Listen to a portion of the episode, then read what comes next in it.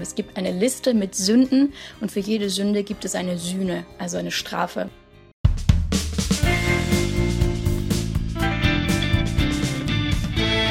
Herzlich willkommen im Nachtcafé-Podcast Das wahre Leben. Ich bin Michael Steinbrecher und ich spreche heute mit Ruth. Sie ist ab ihrem siebten Lebensjahr in der fundamentalistisch-religiösen Sekte Organische Christusgeneration, kurz OCG, aufgewachsen. Und ihre gesamte Kindheit lebt Ruth in Angst vor einem drohenden Dritten Weltkrieg, lernt Bogenschießen für den Ernstfall und vor sechs Jahren gelingt ihr dann der Ausstieg, aber Traumatisierungen begleiten die 23-Jährige bis heute. Aber erstmal herzlich willkommen, Ruth. Hallo, freut mich, dass ich hier sein darf. Ja, ich freue mich, ähm, dass Sie da sind. Sie sind, Ruth, die älteste von sieben Kindern. Die meisten ihrer Geschwister und auch ihre Eltern sind ja immer noch Teil der Sekte. Haben Sie denn noch Kontakt zu ihnen? Ja, also ich habe wieder Kontakt mhm. nachdem es mal 2019 ziemlich unterbrochen wurde. Und die Geschwister werden ja auch älter. Also wenn ich jetzt 23 bin, sind die anderen dann auch so langsam 18, 20 mhm. und haben dann auch eigene Kommunikationsmöglichkeiten, was am Anfang nicht so war. Und es sind auch mittlerweile schon zwei Brüder so ausgestiegen. Mhm. Die wohnen allerdings, also einer wohnt jetzt woanders und der andere wohnt noch zu Hause. Aber ja, so langsam wird es einfacher wieder mit der Kommunikation mit der Familie. Mhm. Und vermissen Sie den Kontakt, den engeren Kontakt von früher oder ist das jetzt gerade so, wie es Ihnen gut tut? Es äh, kommt immer so drauf an. Also meistens, äh, ich bin es ziemlich gewöhnt, so auf eigenen Beinen zu stehen und brauche das wahrscheinlich auch gar nicht immer so oft. Mhm. Aber wenn ich dann andere Studierenden sehe, so Kommilitonen von mir oder Freunde, die dann sehr engen Kontakt haben zu ihren Eltern oder Geschwistern, wenn sie gerade Probleme haben oder so, dann vermisst man das so. Dann bin ich manchmal so nicht eifersüchtig, wobei schon ein bisschen, ja. dass ich nicht einfach mal zu Hause so wirklich anrufen kann und ähm, ja, mir alles von der Seele reden mit meiner Mutter oder so. Mhm. In solchen Momenten ist das schon ziemlich schlimm. Wie ist das denn umgekehrt? Was haben Sie für einen Eindruck? Vermissen Ihre Eltern Sie denn oder sind die eher enttäuscht und abgewandt, weil sie hm, sich aus der Sekte da befreit haben?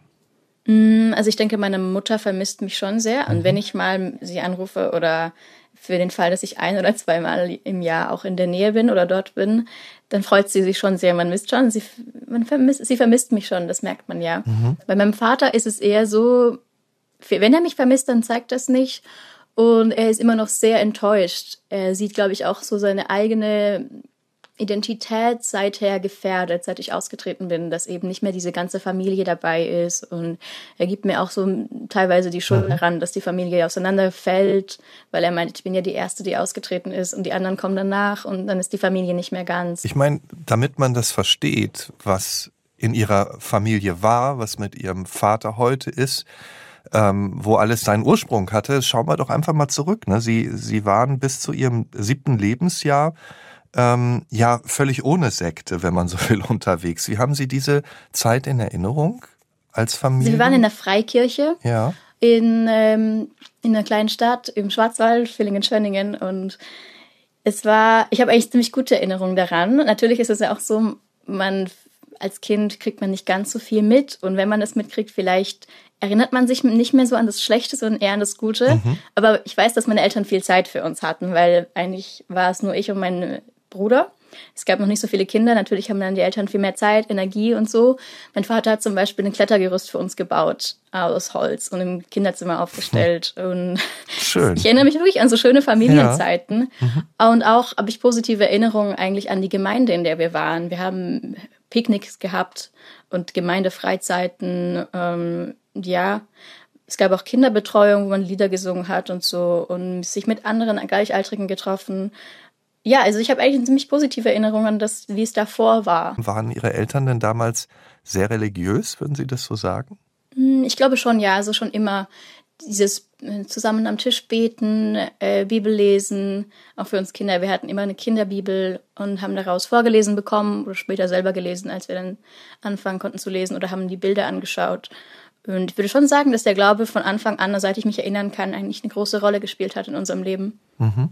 Aber das war auch irgendwie so zusammen mit so sozialen Kontakten an der Gemeinde und ich hatte, ich hatte auch eine Babysitterin von dort und mhm. ja.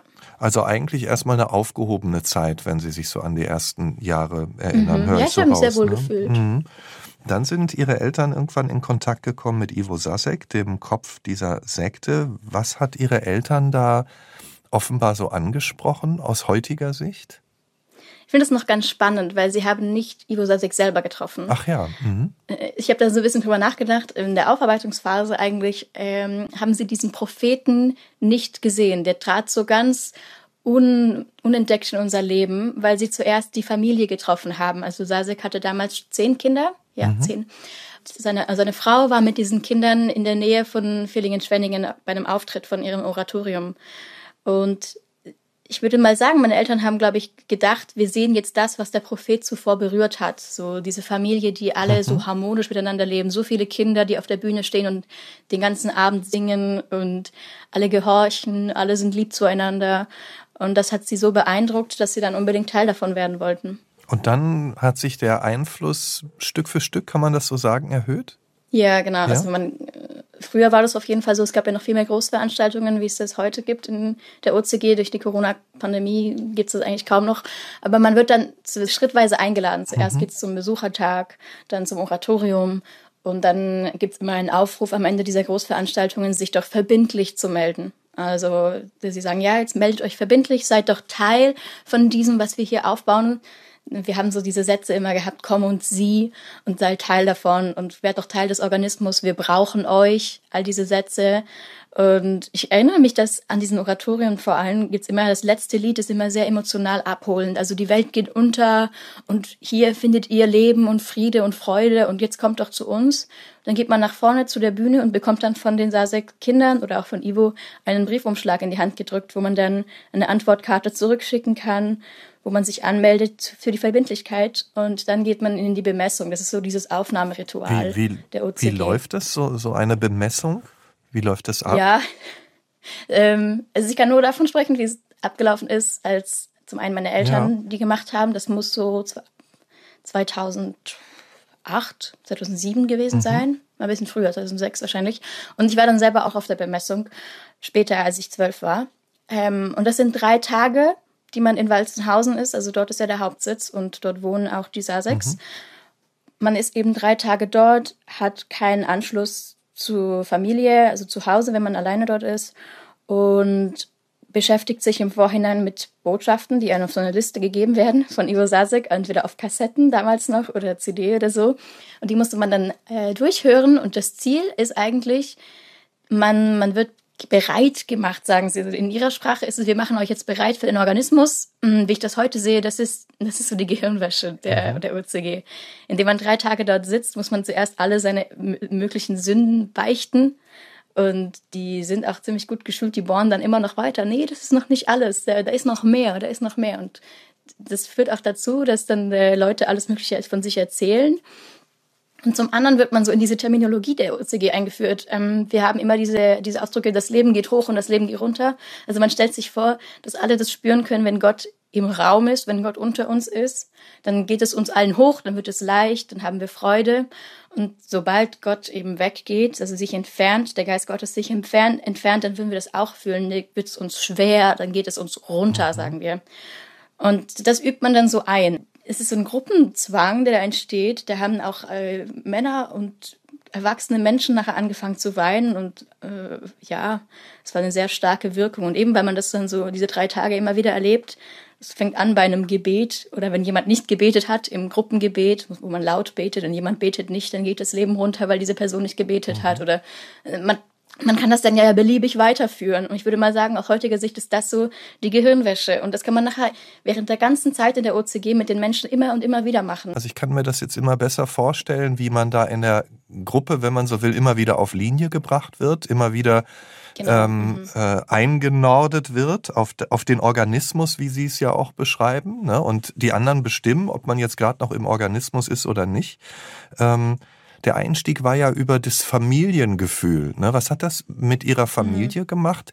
Sind Ihre Eltern dann mit Ihnen anders umgegangen als vorher? War Ihr Vater noch derjenige, der Ihnen ein Klettergerüst äh, im Zimmer baut oder hat sich da was verändert?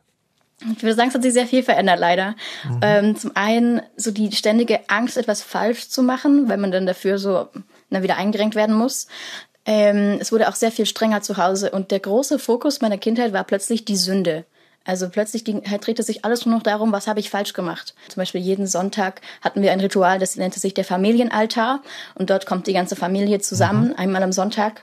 Und die Frage ist, welche Sünden gibt es in unserer Mitte? Also jeder erzählt wieder seine Sünde. Es gibt eine Liste mit Sünden und für jede Sünde gibt es eine Sühne, also eine Strafe. Und wir haben einen ganzen Ordner voll Listen, die auch jede, jeden Monat oder jede Woche fast wieder äh, aktualisiert wurde, welche Sünden es gerade in der Familie gibt mhm. und welche Strafen man dafür bekommt. Dann hat mein Vater natürlich auch sehr bald angefangen, die Bücher von Ivo zu lesen, nachdem wir eingetreten sind. Und dieses Buch Erziehe mit Vision hat er so oft gelesen und seine eigenen Zusammenfassungen daraus gemacht, uns das auch vorgelesen an diesen Sonntagsritualen. Und Ivo beschreibt da eben sehr deutlich, wie man Kinder zu erziehen hat und dass man auch die Route nicht schonen soll. Sie können sich es vielleicht so vorstellen. Die Route hatte ihren festen Platz. Das lag oben auf der Dunstabzugshaube. Das wussten wir alle. Also jedes Kind wusste das, ne? Und man hatte so diese Angst, okay, ich weiß jetzt, wenn ich das jetzt mache, zum Beispiel Widerspenstigkeit und Bosheit, war Grund genug für die Route. Und das kann man auslegen, wie man möchte. Das kann schon anfangen, wenn die Mutter sagt, jetzt geh ins Bett und man sagt, oh, ich will noch nicht. Dann ist das schon Widerspenstigkeit. Und dafür kann man schon mit der Route bestraft werden.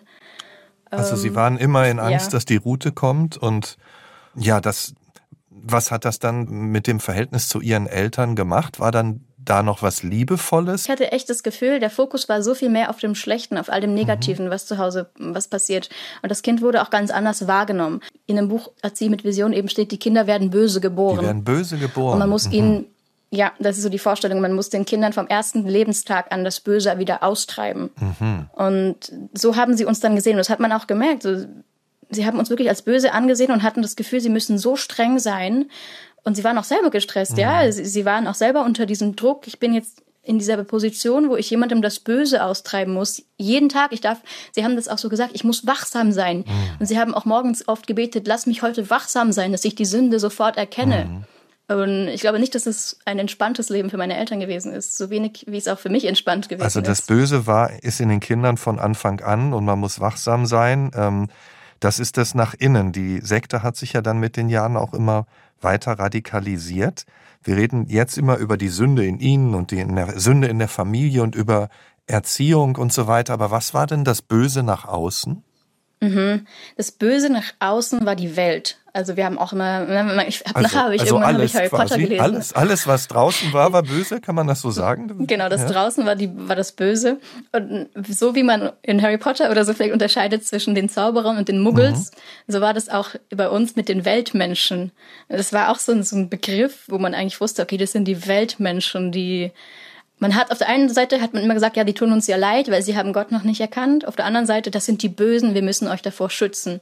Bücher aus der Welt, diese weltlichen Bücher waren böse, sowie auch Musik aus der Welt war böse, die Filme, die Menschen, also, was man in der Schule gelernt hat, die Medizin. Man konnte einfach wirklich alles so, so ein Stempel böse drauf das tun. Das heißt, Sie haben diese Bücher auch erst nicht gelesen, diese Musik nicht gehört, diese Filme nicht geschaut mit den Menschen dann nichts zu tun gehabt. Das klingt dann immer enger, so vom Gefühl, mhm. dass, dass das verbreitet. Und hatten, wenn Sie dann äh, vorm Einschlafen oder egal wann, hatten Sie dann auch Angst, dass das Böse Sie bedroht, dass es irgendwie in Ihre Welt kommt? Es, der Krieg hat ja auch eine Rolle gespielt. Haben Sie vor all diesen Dingen Angst gehabt? Ja, ich hatte eine Zeit, ich glaube, das war um die 2000 13er Jahre, 13, 14 ungefähr, mhm. das noch früher, 12, 13, 14, ähm, wo diese Kriegsmetaphorik plötzlich so Einzug gehalten hat in Saseks Botschaften. Und er gesagt hat, ja, wir müssen uns jetzt einen Vorrat anlegen. Wir haben dann auch so Aktionen Biwak geübt und Aktionen Maulwurf. Es gab so die Vorstellung, man müsste sich jetzt im Garten ein Loch graben und ähm, vor dem Krieg flüchten, indem man irgendwelche Tunnelsysteme im Garten hat. Mhm. Und dann haben wir festgestellt, es ist gar nicht so einfach, so einen Tunnel reinzugraben. Ähm, aber in dieser Zeit hatte ich schon, war das schon sehr nah an mir. Also ich erinnere mich an dieses Angstgefühl. Ich bin manchmal morgens aufgewacht und habe erstmal aus dem Fenster geguckt, ob die Panzer schon im Garten stehen. Also ob der Krieg jetzt schon gekommen ist, über Nacht vielleicht. Und hatte dann auch viele so Albträume und dieses Gefühl, wenn ich jetzt nicht mitmache in diesem göttlichen Organismus, dann kann es sein, dass wir das Böse nicht aufhalten können, dann wächst das Böse immer weiter und dann wird es im Krieg eskalieren und dann auf meine Familie kommen. Und ich habe dann in dieser Zeit eben auch angefangen, so, ich hatte Bogenschießen gemacht und habe mir überlegt, mhm. von welchem Balkon aus könnte ich mein Haus dann verteidigen, wenn wenn, ja, wenn jetzt mhm. Soldaten kommen oder selbst wenn die Nachbarn kommen und von unserem Vorrat was abhaben wollen und so. Und ähm, ja, so Gedanken, die eigentlich kaum ein Teenager also, sonst hatte, glaube ich. Also da war zwar noch Liebe in der Familie, aber dominiert, so hört sich das für mich an, hat immer wieder die Angst, haben immer wieder die Diskussion um Sünde und es war auch mhm. Gewalt da, wie Sie das beschrieben haben. Ne? Sie haben Gewalt erfahren, auch, auch äh, in dieser Gemeinschaft und es war alles isoliert. Sie haben den Harry Potter angesprochen. Irgendwann haben Sie dann aber in der Schule heimlich angefangen zu lesen in der Bibliothek. Erzählen Sie mal. Ja. Genau, ich habe mich immer schon für Bücher interessiert und am Anfang gab es so ausgewählte Bücher, die ich lesen durfte, auch von einem christlichen Verlag. Das war okay, weil ich so eine große Lust hatte zu lesen. Mhm. Und dann äh, wurde ich Mitglied im Bibliotheksteam, habe den Schlüssel zur Bibliothek bekommen, zu der Schülerbibliothek. Und ja, dann äh, bin ich einfach dort geblieben, manchmal nach der Schule und habe mich durch eine möglichen Bücher durchgelesen. Ich habe, glaube ich, mit Aragon angefangen. Aragon war das erste verbotene Buch. Mhm. Ich habe mich tatsächlich mit Harry Potter erst nicht getraut. Ich habe Harry Potter mit 19 gelesen, weil das so ein verteufeltes Buch war. Ich habe dieses Buch nicht lesen können, nicht anfassen können. Schon, also wirklich lange nicht. Ja. Aber genau, Aragon war das erste verbotene Buch und er hat das Doppelleben dann angefangen. Ich habe gemerkt, es macht mir auch Spaß. Ähm, dann habe ich auch irgendwann einen heimlichen MP3-Player gekauft, um Musik hören zu können. Also Popmusik. Man möchte ja schon auch irgendwann hören, was die anderen hören. Ähm, und da muss ich sagen, ja, da hat es so ein Doppelleben und so eine innere Distanzierung schon angefangen, weil je mehr man Sachen im Geheimen macht, desto mehr distanziert man sich also eigentlich unbewusst von dem Doktrin der Gesellschaft, weil man ja Sachen im Heimlichen tut. Aber zu Hause ist man dann wieder das liebe, brave Kind, das gegen die Sünde kämpft. Und so hat das eigentlich angefangen, ja. Wie ist es denn dann weitergegangen?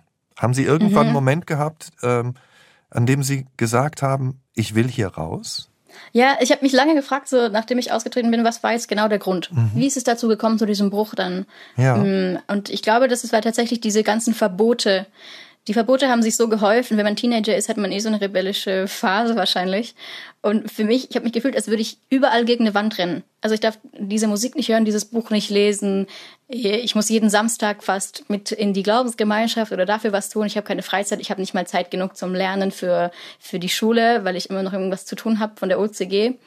Und diese, diese ganzen Wände haben sich irgendwie um mich zusammengezogen, wenn man sich das vielleicht so vorstellen möchte. Mhm. Und ich bin dann auch ein bisschen rausgekommen aus dieser Isolation. Ich hatte nämlich ein, ein Begabtenförderungsprojekt von der Literaturstiftung in Marbach, also bei Stuttgart.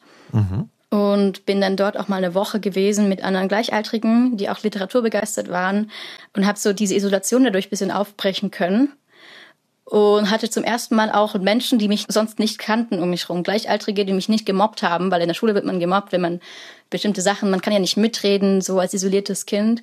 Ja, ich glaube, das war auch noch so ein großer, wichtiger Bestandteil meiner Entscheidung am Ende.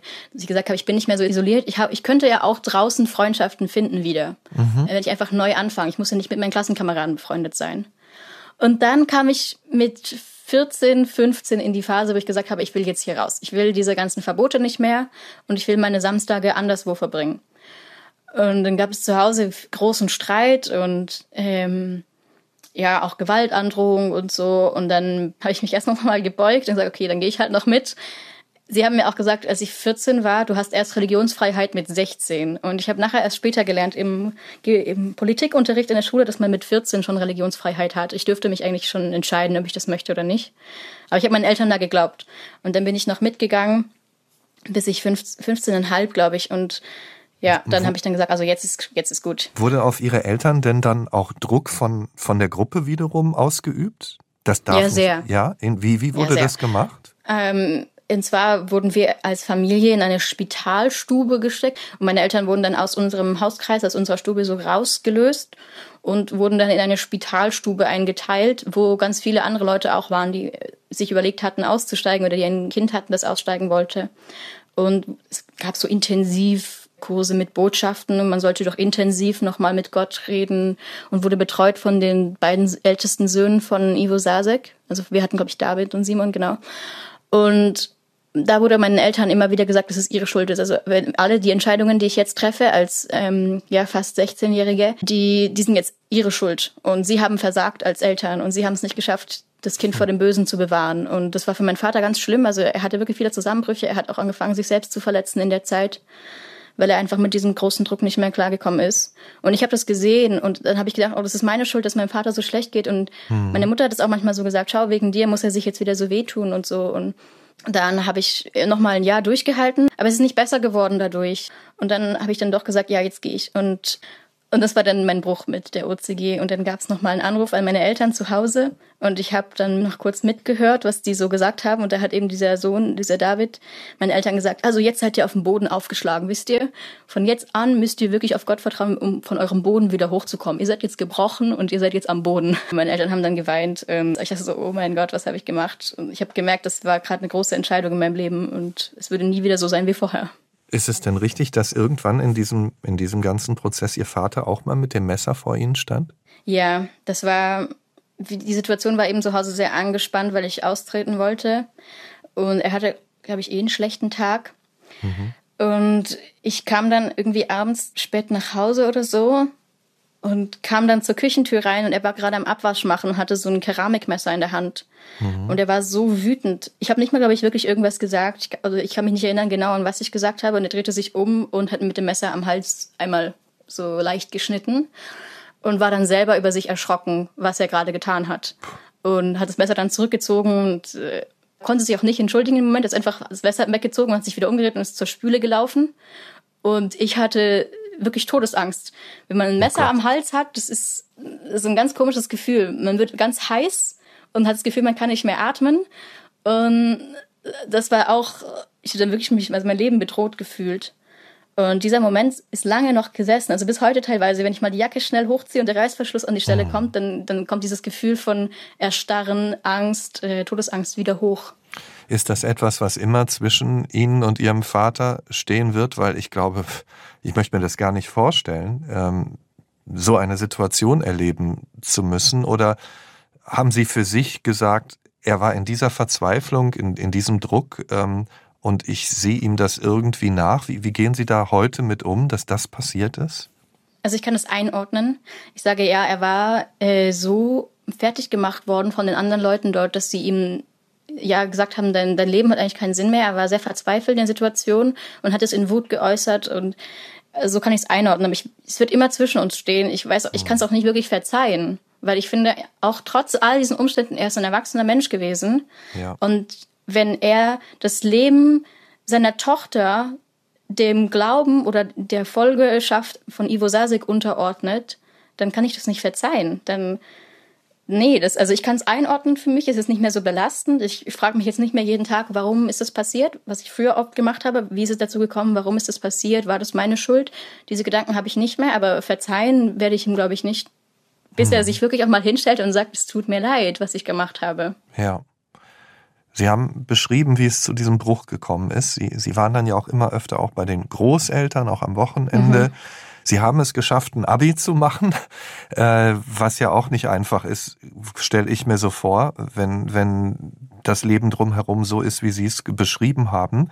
Und Sie waren dann nach dem Abi ähm, für ein Jahr in Ecuador. Ähm, hat Ihnen das geholfen, dann im wahrsten Sinne des Wortes auch Abstand zu all dem zu finden, was ja, Sie da genau, das war das Ziel. Ja. Das war das Ziel, Abstand haben. Ich wusste, egal was nach dem Abi ist, ich muss ganz, ganz weit weg.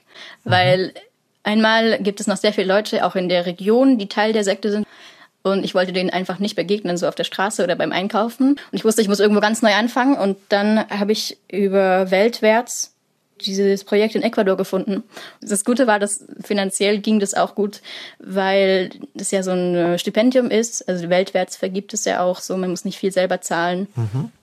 Und das hat mir es ermöglicht, wegzukommen. Und dort bin ich auch in, ich in einer Gastfamilie gewohnt und habe dort das Gefühl gehabt, ich bin mit dieser Familie viel enger und äh, fühle mich sehr viel mehr geliebt in dieser Gastfamilie als bei meinen Eltern zu Hause. Und ich habe eine bessere Beziehung zu meinem Gastvater als zu meinem Vater in Deutschland. Und dieses Jahr, was ich mit der Familie verbracht habe, war ein sehr schönes Jahr für mich. Zum einen mal was ganz Neues kennenzulernen, ähm, zum anderen aber auch reflektieren, was ist eine Familie? Mhm. Und mein Familienbild, was ich von damals hatte, also von zu Hause, hat nicht auf diese Familie gepasst, mit der ich jetzt gelebt hatte. Und obwohl die nicht streng waren, die waren auch manchmal in so einer kleinen Gemeinde dort und haben auch an Gott geglaubt, aber der Glaube hatte im alltäglichen Leben so gut wie keine Rolle gespielt. Mhm. Und trotzdem hatten sie eine sehr schöne Familie, eigentlich eine bessere Familie als meine Familie zu Hause. Und ja, das hat mich auch bis heute sehr geprägt und ich freue mich, dass ich diese Erfahrung machen konnte.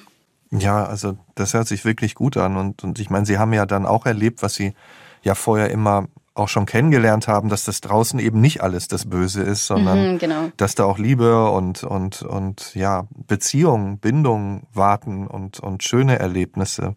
Wie war das dann, als Sie nach, nach einem Jahr nach Europa zurückgekehrt sind? Sie haben sich dann in Zürich an der Uni eingeschrieben. Hatten Sie da noch Kontakt zu Ihrer Familie, auch nachdem Sie dieses andere Familienleben erlebt haben in, in Ecuador? Oder haben Sie sich dann noch weiter distanziert erstmal? Am Anfang hatte ich, glaube ich, so das Bedürfnis, wieder in eine Familie zu gehen, also zurückzukommen zu meiner Familie. Man hat ja auch diesen ähm, Reverse Culture Shock, mhm. wo man sich zuerst mal sehr verloren fühlt, in welche Welt gehöre ich denn jetzt? Und die Welt, in die ich zurückgekommen bin, die ist nicht mehr gleich und ich bin nicht mehr gleich. Aber ich habe mich so heimatlos gefühlt, ähm, dass ich dann entschieden habe, ich ziehe mit meinem Freund zusammen und wir sind dann eben in, nach Zürich gegangen. Mhm. Ähm, ich habe diese Annahme nicht bekommen in meiner Familie. Ja, sie, die ersten Tage haben sie sich gefreut, dass ich wieder mal da bin aber diese Liebe, die ich eigentlich erhofft hatte, dort auch wieder zu finden, weil es ja eine Familie ist, die habe ich nicht so bekommen. Also eher Ablehnung. Sie haben mir sehr das Gefühl gegeben, du bist hier nicht erwünscht. Und äh, ja, bitte nimm doch deine Kartons und geh so bald wie möglich. Ähm, ja. Puh.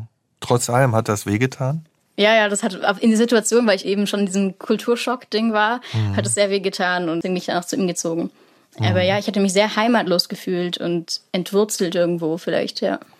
Die Vergangenheit hat sie dann ja auch hm, immer wieder mit voller Wucht eingeholt. Es kam zu sogenannten dissoziativen Episoden. Wie haben Sie das erlebt? Wie, was, was war, was heißt das?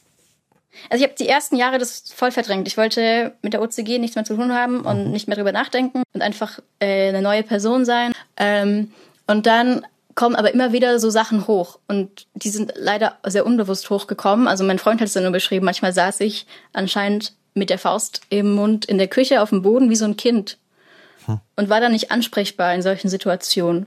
Und er wusste auch nicht genau, wie soll er damit umgehen und hat mir irgendwann gesagt, du musst dir jetzt Hilfe holen. Und ich habe auch selber gemerkt, ich habe manchmal Panikattacken gehabt. Ebenso die Jacke schnell zumachen und dann kommt es an diese Stelle am Hals. Und das hat mich in diesem ersten Uni-Jahr sehr eingeholt, weil da gibt es sehr viel Stresssituationen, so an der Uni sich einfinden und sehr hohe Erwartungen an sich selber gehabt und dieser Druck hat dann dazu geführt, dass ich immer wieder so Episoden erlebt habe von früher, wo es mhm. ja auch viel Druck gab. Und ich hatte auch, also früher wusste man nicht genau, was sind das, ich hatte Krampfanfälle oft. Und man konnte aber bei diesen ganzen Hirnscans und so nie was finden. Es war wohl äh, auch dissoziative Krampfanfälle, die ich gehabt habe. Mhm. Und bin dann in eine Psychotherapie gekommen über die Frauennothilfe in der Schweiz. Die haben mir dann sehr schnell einen Therapieplatz gegeben wo ich sehr dankbar bin für und habe dann eine Therapie gemacht und wir haben sehr viel aufgearbeitet, auch unter Hypnose, weil ich mich nicht mehr genau an alles erinnern konnte.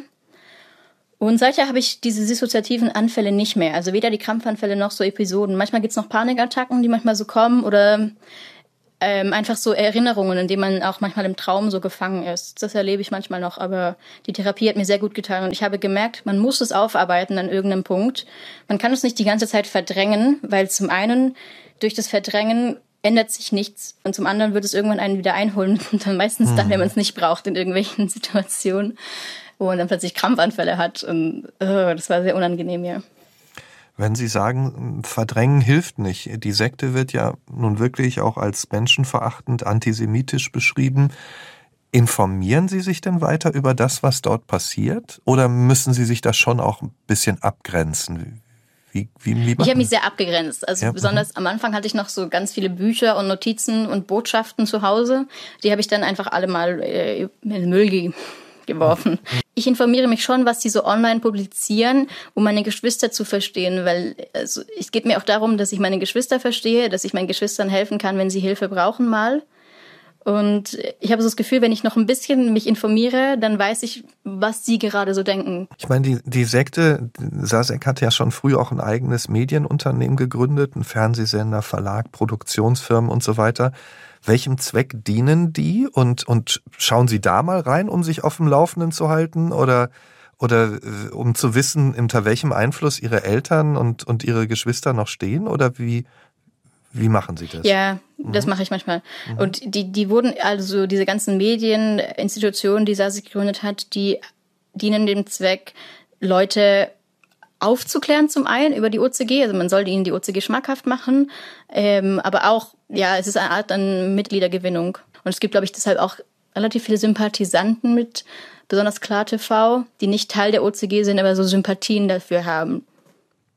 Und ist Ihr Teil auch denen zu sagen, was hinter der Fassade steckt und, genau. und wie es da aussieht? Ist das auch warum? Dafür trete ich an die Öffentlichkeit. Ja. ja. Ich möchte, dass die Leute, die vielleicht Sympathien empfinden oder die Inhalte von KlarTV vielleicht toll finden, weil sie auch manchmal vielleicht zweifeln an der Regierung oder so, dass ich aber ganz klar sagen möchte, ja, sie produzieren diese Videos, vielleicht passen sie in euer Weltbild, aber dahinter steht ein genauer Plan, eigentlich euch über diese Zustimmung zu den Videos langsam reinzuziehen. Mhm. Und man gibt ja immer mehr Kontrolle ab. Zuerst ist man, ja, ich finde das gut, was ihr macht, und dann kann ich vielleicht mithelfen, dann wird man da mit rein und so langsam entsteht da so ein Sog, mhm. der einen immer weiter reinzieht. Und ich habe auch schon positive Reaktionen bekommen auf meine Öffentlichkeitsarbeit, wo Leute gesagt haben, also eigentlich fand ich die Klar-TV-Videos immer gut, aber dass da so jemand dahinter steht, wusste ich nicht und mit dem möchte ich nichts zu tun haben. Das gibt's wirklich und darüber freue ich mich sehr, ja. Wie geht's Ihnen denn heute im Leben? Was sind Ihre Leidenschaften? Was wie würden Sie Ihr Leben heute beschreiben? Literatur ist immer noch eine große Leidenschaft. ja, das ist sehr gut. ich ich habe ja. Germanistik studiert im Bachelor und ähm, ja, ich lese immer noch viel und schreibe auch sehr viel. Im Moment geht es mir eigentlich ziemlich gut, würde ich mal sagen. Wobei es gibt natürlich immer so ein paar Kämpfe, die man hat im Leben. Und ähm, es ist auch gerade ziemlich, hm, würde ich mal sagen, schwierig oder hart, weil ich eben im Master studiere und ich muss mein Studium völlig selber finanzieren. Das heißt, ich habe noch Jobs nebendran und ja, es fühlt sich schon manchmal unfair an, wenn ich es mit anderen vergleiche oder meine Kommilitonen, dann sehe ich, die dann die Eltern alles zahlen und die Eltern hier mhm. und da und ich fühle mich immer so ein bisschen wie so ein allein so ein einzelner Kämpfer für mein Leben. Mhm. Aber es, manchmal ist es auch gut. Es ist auch manchmal schön zu wissen, alles, was ich gerade habe, habe ich mir selbst erarbeitet und selbst erkämpft. Mhm. Ich muss sagen, nach dem, was Sie, was Sie erzählt haben über Ihre Kindheit und Jugend, ne, also äh, die Gewalt, die Sie erfahren haben, der Druck, der da war, die Angst vor vor Krieg und Katastrophen, äh, so wie Sie es beschrieben haben, äh, ja, Bogenschießen trainieren, um dann von oben zu gucken, wie Sie das Haus verteidigen.